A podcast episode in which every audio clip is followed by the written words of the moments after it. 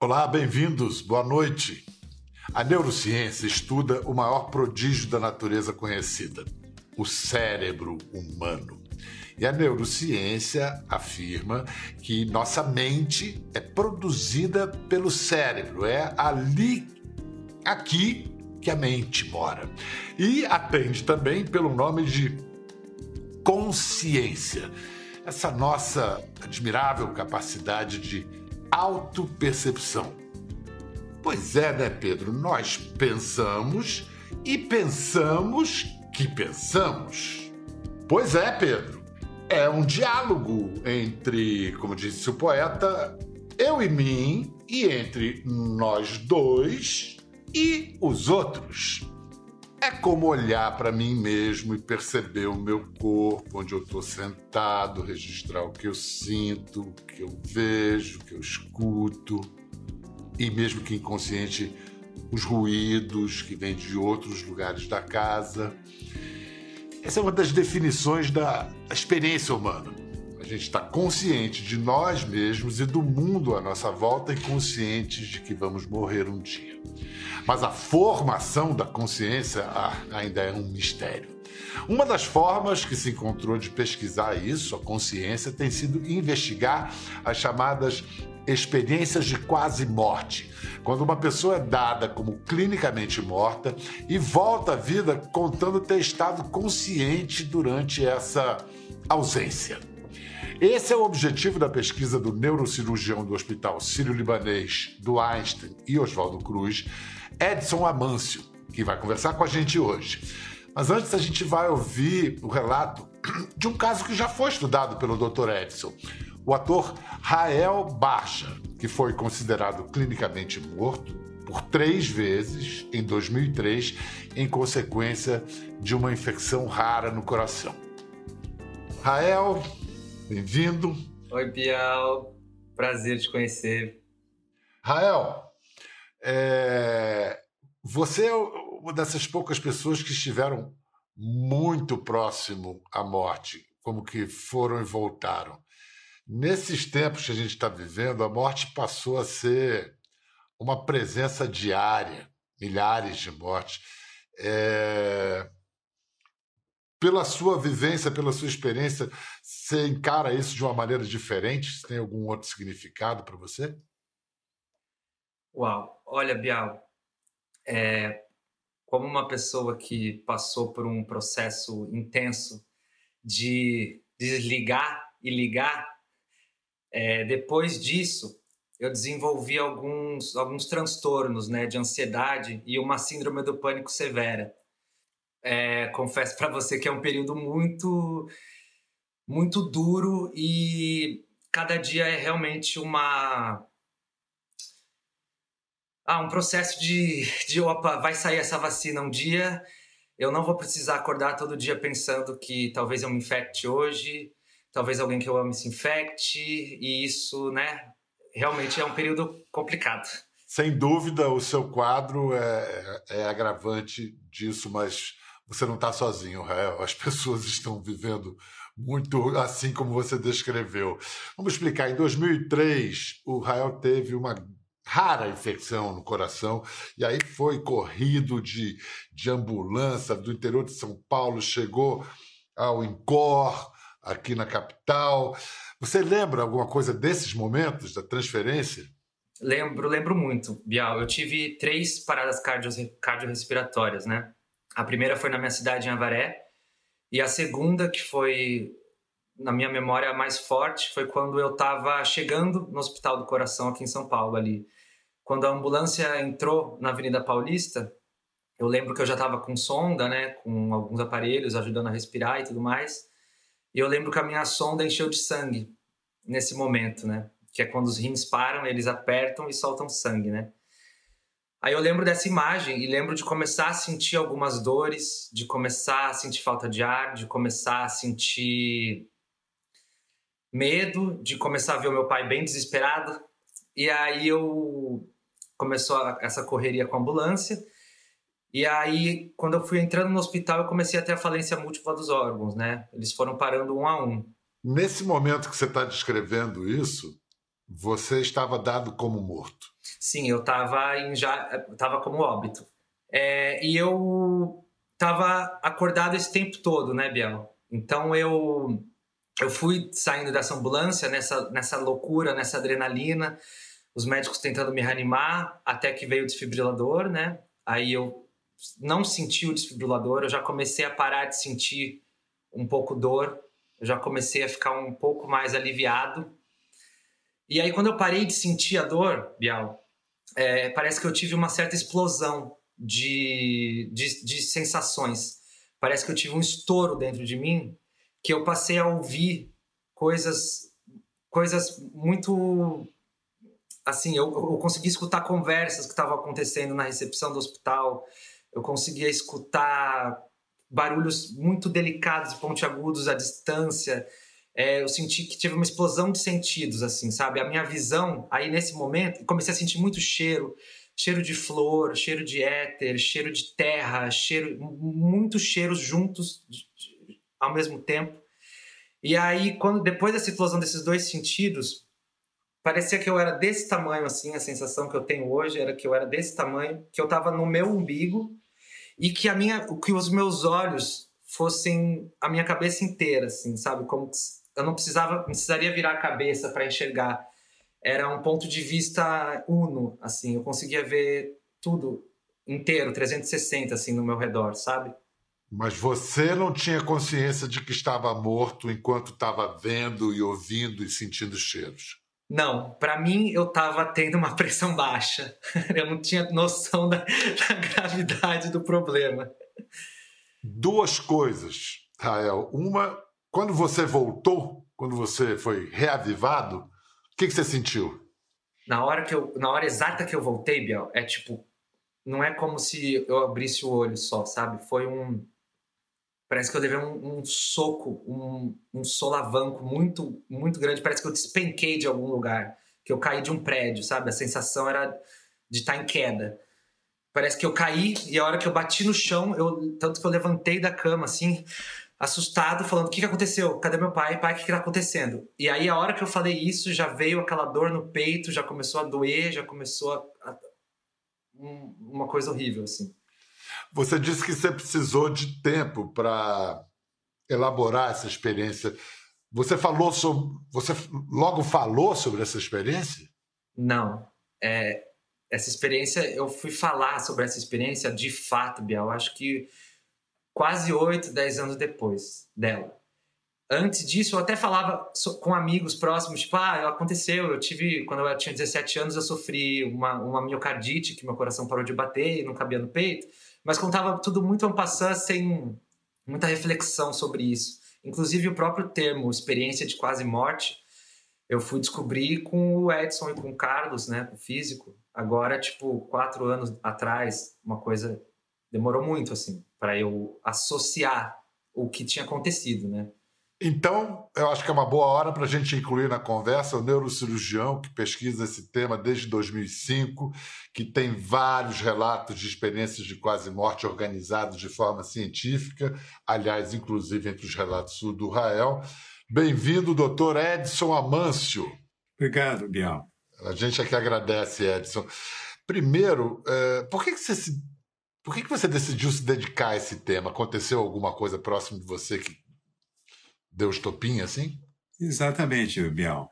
Na verdade, não aconteceu nada comigo, nem com nenhum familiar meu, mas eu lendo uma revista americana é, médica, que é o Lancet, que é a revista, provavelmente a mais importante revista médica do mundo, editada na Inglaterra, então surgiu lá um artigo de um cardiologista holandês, Dr. Pim van Lomme, que havia estudado 344 casos de parada cardiorrespiratória nos hospitais da Holanda ele e a equipe dele. E desses 344 casos, ele encontrou cerca de 17% de pessoas que tiveram experiência de quase morte. E eu fiquei muito interessado porque ele fez um estudo prospectivo, ou seja, o estudo prospectivo você vai atrás do paciente, ouve a história dele, pega o prontuário, tem acesso aos medicamentos que foram usados, ao período que ele ficou em parada cardiorrespiratória, como é que estava a oxigenação, ou seja, todos os dados clínicos. Isso é um estudo prospectivo, diferente do retrospectivo, né? Que você pega informação na, em trabalhos, é, na internet e tal. Então foi um trabalho de campo que ele fez. Muito bem. Eu, quando li esse trabalho, fiquei muito impressionado, porque essa revista, que é a revista mais séria do mundo, do, do ponto de vista médico, aceitar esse tema para colocar na revista, eu falei, bom, então esse é um assunto que merece ser estudado. A gente não tem, até então, nada no Brasil feito a campo. Tem muitos relatos na internet, algumas publicações, mas nós resolvemos então colocar uma chamada na internet com um questionário. Quem apresentasse a EQM mandava aquele questionário, nós selecionamos. E foi assim que nós começamos um interesse puramente científico. Pois é, o que a ciência pode ganhar com isso? Porque essas experiências de quase morte, eu vou mostrar daqui a pouco. Eu, lá na década de 90, em Londres, como correspondente, fazia reportagens sobre isso, porque de vez em quando é um tema que as pessoas ah, logo associam a espiritualismo, a coisas assim. Mas a ciência, dentro da ciência e da neurociência, o que ela pode aprender e o que pretende aprender e ganhar com isso? O mistério da consciência? Exatamente, Bial. Você foi no ponto crucial da questão. É o que me motivou a pesquisar isso. Porque para a ciência, a consciência, o pensamento, o sentimento, a atenção, a concentração, é produto do cérebro. O cérebro produz a mente da mesma forma que a mama produz leite. É, aliás, essa é uma expressão que eles usam. É, então, para a ciência em geral, essa coisa não existe. Deve ter milhões de explicações e elas são podem ser analisadas a cada, a cada uma delas. Então é um paradigma completamente diferente. Se o cara está morto, o Rael está lá com parada cardíaca, e de repente ele está vendo o pai chorar e preocupado com essa situação, como é que pode? Esse cérebro dele, em tese, estava parado, o coração parado. Ele estava teoricamente morto. Como é que ele pode dar notícia de coisas acontecendo no entorno dele? E essa, e, e essa esses elementos descritos pelo Rael se repetem em, em todas essas se experiências? Na verdade, na verdade, Bial, não há duas EQMs exatamente iguais. Há um contexto que todas elas têm em comum, sendo que o mais frequente e o mais convincente é a saída fora do corpo. Alguns veem o próprio corpo e assistem à reanimação ou à situação ambiente, e isso, em alguns casos, pode ser comprovado por quem estava presente lá. Esse é o primeiro aspecto. Eles saem do corpo, têm consciência de que estão mortos, veio o próprio corpo, aí em seguida tem uma cascata de eventos que inclui um túnel, uma luz brilhante e o mais importante, a consciência deles fica super aguçada. Você ouviu o Rael dizer que ele enxergava 360 graus. Quem é que consegue enxergar no corpo físico 360 graus? Uma e mosca. essa não é a informação original dele, não. Vários pacientes falam a mesma coisa. Né? Aí, é, isso inclusive contradiz o aspecto físico e neurocientífico da história, porque... Pô, Pois é, você está me, você tá me confundindo, porque você está me dizendo, a gente chegou à conclusão, a neurociência, que há o cérebro produz a mente. A mente é a produção do cérebro. Mas você acaba de me dizer que mesmo em óbito cerebral, né? Porque antes a gente achava, né, trabalhava-se com isso, é, morreu quando para de respirar, não era. Morreu quando o coração para de bater. Não, hoje declara-se a morte quando mesmo com o coração batendo, o cérebro capute. Você está me dizendo que mesmo com o cérebro tecnicamente morto, a experiência de quase morte rola, acontece. Rola. E ele volta, obviamente, para contar a história para a gente depois. Então, aí você tocou num ponto crucial, Obial. É o seguinte: o elemento que nós temos para caracterizar o estado de morte é o eletroencefalograma. Quando as ondas do aparelho ficam lisas, teoricamente, esse é um conceito. Com certeza vai mudar. E a experiência de quase morte pode trazer o começo dessa mudança. Por que, que isso é, na prática médica é interessante? Para a questão de retirada de órgãos para transplante. Olha só, eu falei há pouco que eu fiz uma reportagem em 1993 em Londres para o Globo Repórter. Vamos ver um trecho. Inclusive, eu cheio de cabelo, vocês vão ficar muito impressionados. que maravilha. É, Sair do corpo, ver a si mesmo, do alto. Um túnel, uma luz no fim do túnel. Um lugar lindo uma sensação indescritível de paz. As imagens se repetem nos depoimentos de gente que chegou muito perto da morte. Seria a prova de que existe algo além? Outro mundo? Vida depois da vida? O médico ficou assustado quando viu a radiografia. Algumas vértebras do pescoço estavam quebradas. De repente, me dei conta de que não estava mais deitada na cama. Estava no teto, olhando para baixo, para mim mesma. Subitamente comecei a descer por esse túnel. Depois de passar por uma parte escura, à minha direita encontrei uma amiga que tinha morrido há dois meses e meio. Eu não fiquei surpresa em vê-la e ela me disse: Aqui é um super lugar. Eu respondi: É, tô vendo. Os sentimentos de paz e alegria, ausência de dor, são provavelmente devidos a endorfinas, substâncias semelhantes à morfina que o cérebro produz. Todos os tipos de estresse e as quedas de oxigênio e pressão podem provocar uma enchente de endorfinas, e elas produzem uma sensação maravilhosa. Rael, você se identificou aí com o relato da, da senhora? Alguma coisa aí falou para você? É, é, é é sempre. Eu sempre tento. É, ser um pouco comedido nesse assunto, né? Porque muito se mistura entre misticismo e científico e tudo mais. Então a gente sempre tenta tomar um pouco de cuidado com isso, né? Mas eu me identifico sim. Eu tive uma experiência parecida com a dela, assim, na, durante uma das EQMs, de, de visualizar realmente uma, né?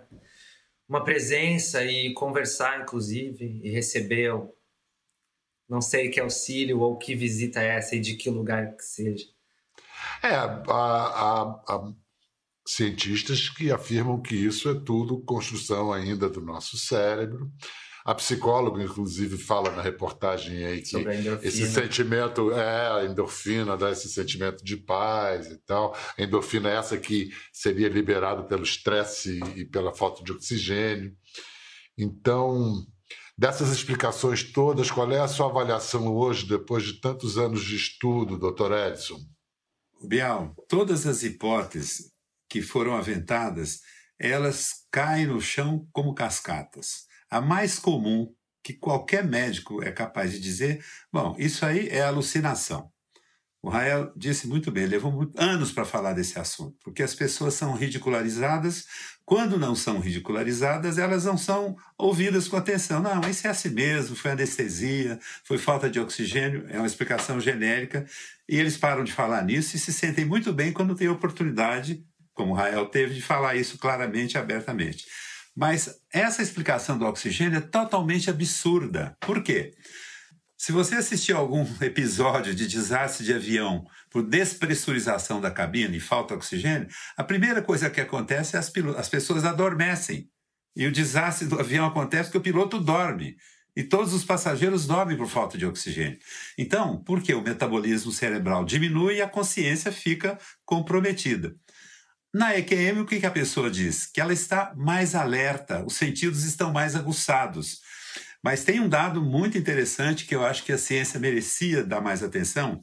Nós temos no nosso corpo uma substância que é o DMT, é, chama-se dimetiltriptamina, que é um alucinógeno 10 vezes mais poderoso do que o LSD.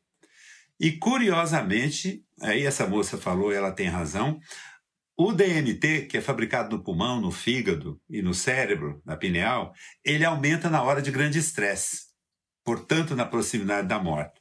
Então a pergunta é: o DMT será que teria um papel na IQM, do ponto de vista da neurociência? Então tem um americano, que é o Rick Strauss, que fez uma experiência com 60 voluntários na Universidade do Novo México. Toda controlada, monitorizada, dentro do hospital. Injetou DMT puro Muitos tiveram saída fora do corpo, tiveram uma alegria, uma comunhão com, com o cosmos e tal. Nenhum deles viu pessoas que já morreu. E ninguém mudou a própria vida a partir disso, que é uma constante na IQM. O Rael não é o mesmo Rael de antes, eu tenho certeza. Ele mudou. Mudou para melhor. Isso já devia ser muito bom, viu, Rael? Mas ficou melhor depois daquilo. Isso, é, Todos ficam mais altruístas, desapegados do dinheiro, levando as pessoas em mais consideração. O mundo fica diferente para eles. Além do que, alguns adquirem alguma premonição, algumas coisas que não tinham antes, né? Às vezes é eu escuto eu você, você, falando, doutor Edson, não parece ser um médico, um cientista. Não, isso é impressionante, gente. Então, eu estou dando a cara para bater, é isso que você está querendo dizer, né? então... Vamos fazer o seguinte, eu vou falar sobre essa cara que você está botando, tá botando para bater daqui a pouco, mas antes vamos tá ver um, um depoimento que uma nutricionista, a Sueli Pinheiro, ela nos enviou esse depoimento. Ela foi agora, é, em fevereiro.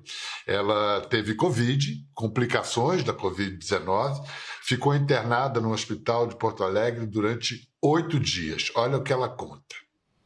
No início de fevereiro, eu contraí o vírus Covid e fui internada. Eu, já sedada, toda pessoa que é sedada, né, ela é induzida ao coma, eu me vi fora do meu corpo, de pé, e sendo carregada. Eu ouvia a voz dos médicos, dos enfermeiros, conversas. E ali eu vi a minha irmã, que precisou usar o serviço hospitalar também devido a ter contraído uh, o vírus da Covid, só que eu não sabia. Eu fui entubada no dia 15 de fevereiro e ela foi para o hospital no dia 16.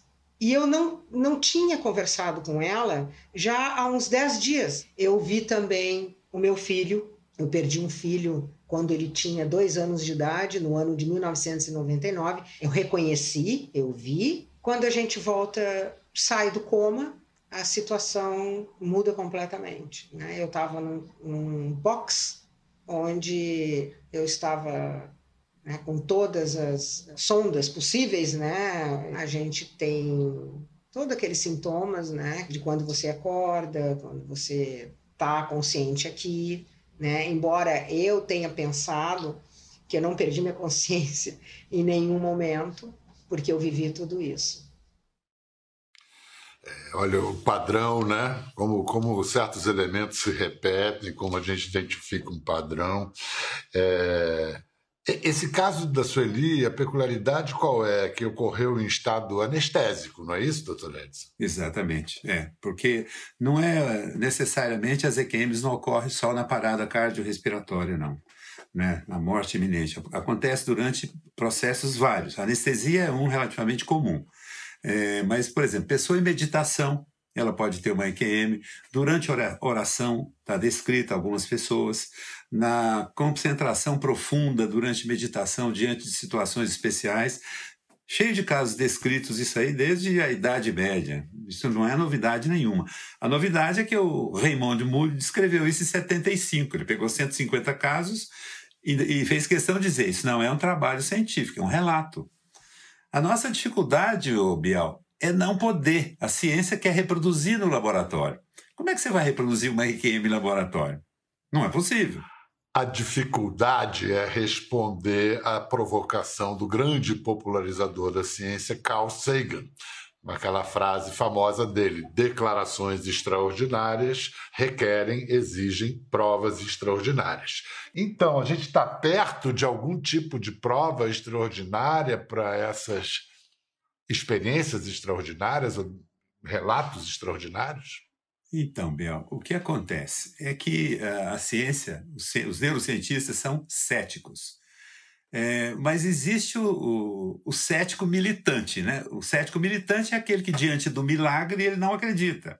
Você fala, mas por que, que a ciência e a maioria deles acham que a consciência, o espírito, alma, seja lá o que for, o pensamento, é produzido no cérebro? Não há nenhuma prova disso. Faz 400 anos que nós tivemos desenvolvimento da ciência e nós nunca soubemos definir o que é consciência, como ela é produzida e como ela é possível medi-la. Mas também não há medir. nenhuma prova do contrário. Exatamente, é um dogma. Dogma é aquela coisa, você acredita que a consciência é produzida no cérebro e ponto final. E a EQM vem ao contrário disso. Agora vocês vão ter, nós todos vamos ter a oportunidade de conhecer um pouco mais dessas histórias, dessa pesquisa fascinante do Dr. Edson, no livro que ele está lançando, EQM, Ciência, Mente e Cérebro. E aí a gente volta àquela questão que passamos de raspão no primeiro segmento, você está dando cara, a cara tapa com esse livro. Você é, teme, espera que tipo de reação da comunidade científica? Olha, o Bial, eu já tenho tempo de carreira médica, né? Eu fui professor universitário durante, fui aposentado como professor universitário em faculdade de medicina. Então, é, é, esse tipo de opinião com certeza não vai me afetar, nem profissionalmente, nem pessoalmente. Mas também não sou o dono da verdade. Não sou o dono da verdade. Eu não escrevi no meu livro que a EQM é a prova de que existe vida depois da morte.